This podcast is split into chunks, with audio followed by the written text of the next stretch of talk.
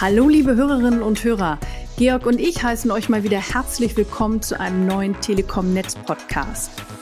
Für die Chinesen ist 2021 das Jahr des Büffels. Für die Telekom ist es das Jahr der Glasfaser. Und wenn man sich die Eigenschaften des Büffels anguckt, der ist zuverlässig, verantwortungsbewusst, aufgeben kennt er nicht und er arbeitet geduldig an seinen Aufgaben, bis er das Ziel erreicht. Georg, passt das zu unserem Angang beim Glasfaserausbau? Ja, das kann man natürlich durchaus so sagen. Lass uns für unsere Hörerinnen und Hörer noch einmal kurz zusammenfassen, auf welchen drei Säulen die Ausbaustrategie der Telekom fußt. Es ist erstens der Eigenausbau, zweitens Kooperationen mit anderen Marktteilnehmern und drittens die Beteiligung am geförderten Ausbau und an den Ausschreibungen.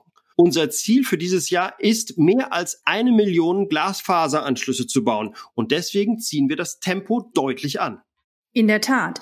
Denn neben dem Eigenausbau sind Kooperationen ein ganz wichtiger Punkt bei unserer aktuellen Netzausbaustrategie.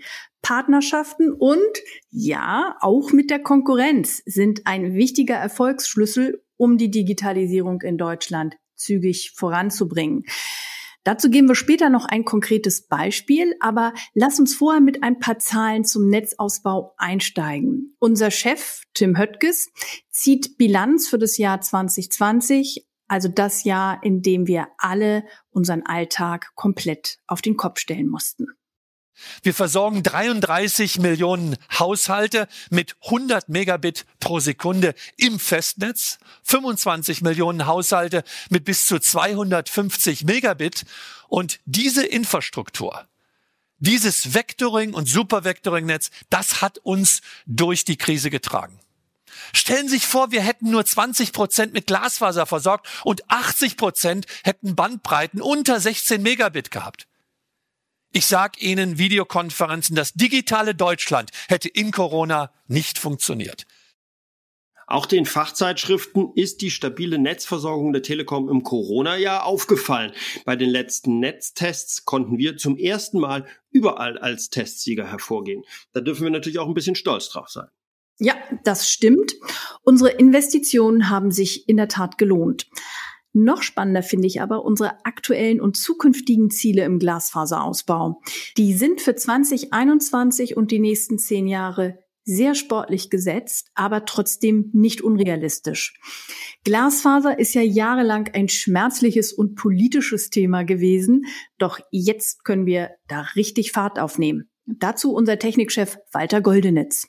Na, der Plan sieht ja vor, dass wir mit diesem Jahr eben bei circa 600.000 inklusive Kooperationen abschließen werden in dieser Jahresscheibe. Nächstes Jahr werden wir das Ding verdoppeln. Das heißt, wir alleine werden über eine Million bauen, äh, Kooperationen kommen dazu. Also da geht es richtig zur Sache und eigentlich unser Ziel ist, jenseits der zwei Millionen im Eigenausbau zu landen.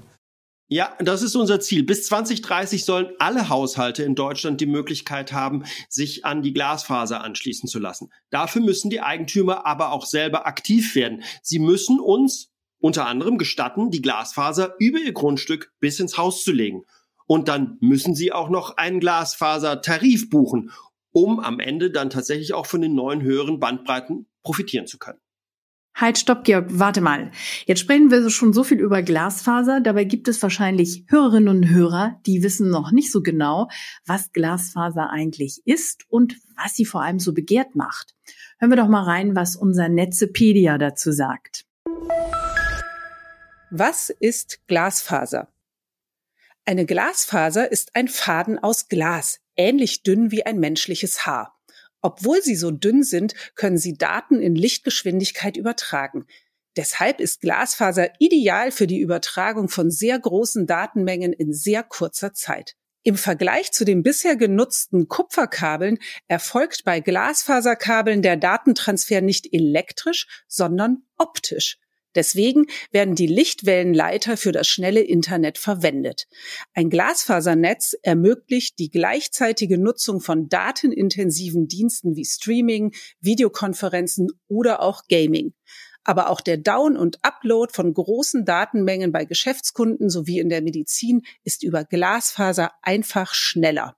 Moderne Glasfaser setzen sich aus drei Komponenten zusammen, dem Kern, dem Mantel und dem Außenmantel. Der innere Kern besteht aus reinem Glas. Er transportiert die Informationen als Lichtimpulse, während der Mantel verhindert, dass Licht austreten kann.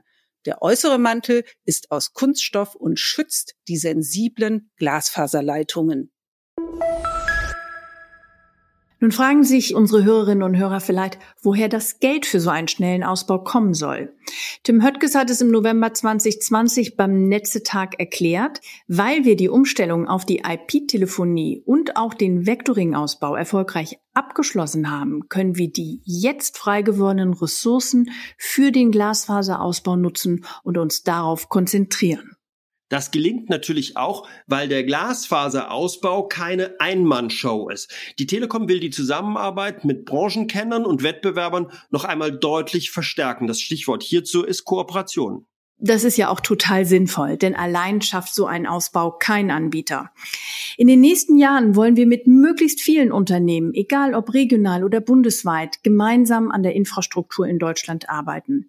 So können wir die Leitungen gegenseitig nutzen. Das spart viel Geld und auch Zeit. Diese Meinung vertreten auch unsere Partner, zum Beispiel unsere regionalen Partner wie NetCologne und Mnet oder die Stadtwerke Münster, aber auch die großen Wettbewerber wie Vodafone und Telefonica, um nur einige an dieser Stelle zu nennen. Steffi, du hast im Norden ja ein Beispiel für sehr erfolgreiche Zusammenarbeit, die jetzt schon läuft. Ja, das ist richtig. Das ist die Glasfaser Nordwest, das bislang größte Gemeinschaftsprojekt im Glasfaserausbau, übrigens mit Sitz in Oldenburg. Hier haben sich das niedersächsische Unternehmen EWE e und wir, die Deutsche Telekom, zusammengeschlossen, um rund 1,5 Millionen Haushalte und Unternehmensstandorte mit Glasfaseranschlüssen auszustatten. Satte zwei Milliarden Euro an Investitionen sollen dann in Teilgebiete von NRW, Niedersachsen und Bremen fließen. Aber auch beim reinen Eigenausbau sind wir gut dabei. Allein in Kiel, Hamburg und Hannover haben wir schon den Startschuss gegeben und wollen jeweils 30.000 Haushalte mit Glasfaser versorgen. Und dass wir das alles wuppen, dafür sorgt besonders unsere Technikmannschaft. Die hat eine ziemlich smarte Ausbaustrategie erarbeitet. Intern nennen wir sie Fiber Factory. Das klingt nicht nur nach Zukunft, sondern die Glasfaserfabrik nutzt auch die neuesten Technologien und setzt auf Digitalisierung. Unsere T-Cars zum Beispiel, das sind Hightech-Fahrzeuge, fahren durch das ganze Land, sammeln Daten in den Kommunen, scannen die Oberfläche und werfen alle Daten in eine Maschine, die mit künstlicher Intelligenz arbeitet. Daraus entsteht dann vollautomatisiert unser Ausbauplan für die jeweilige Kommune. Aber auch moderne Verlegemethoden, die nur minimalinvasiv die Leitungen in den Boden legen, sorgen für schnelleres Vorankommen beim Ausbau und nebenbei auch für glückliche Kunden und Gemeinden, deren Vorgärten und Straßen unbeschadet bleiben. Damit der Ausbau automatisiert und digitalisiert funktionieren kann, brauchen wir aber auch die Zusammenarbeit mit den Behörden. Dazu nochmal Technikchef Walter Goldenitz. Wir bieten den Bauämtern die Möglichkeit an, mit uns digital unser Vorhaben durchzubesprechen. Das Corona hat ja diese physischen Kontakte eingeschränkt. Wir bieten aber trotzdem die Möglichkeit, mit uns digital die Dinge am Weg zu schicken und sozusagen Genehmigungen zu ermöglichen, ohne dass jemand vor Ort sein muss. Ähm, das wird nicht nur, dadurch wird es nicht nur schneller, es ist auch sicherer in Zeiten der Pandemie. Und ich sage ja, und das wird auch Deutschland in der Digitalisierung voranbringen. Es gibt aber noch immer einige Hürden beim Ausbau. Grund sind immer noch zu viel Bürokratie und langwierige Genehmigungsverfahren. Deswegen verzögert sich mancher Glasfaserausbau in Deutschland, obwohl die Bagger schon angeschmissen worden sind. Ja, das ist die traurige Wahrheit. Das funktioniert in anderen Ländern deutlich schneller, gerade was baurechtliche Genehmigungen angeht. Wenn Industrie und Politik hierzulande besser zusammenarbeiten, könnten auch wir deutlich schneller werden. Ja, liebe Hörerinnen und Hörer, eins wird hier deutlich, das Thema Glasfaser bleibt auch in 2021 und in den Folgejahren weiterhin Dauerbrenner für uns und wir bleiben deswegen für euch auch an dem Thema dran. Steffi und ich sagen Tschüss und herzlichen Dank fürs Zuhören. Bis zur nächsten Folge. Tschüss und bis bald.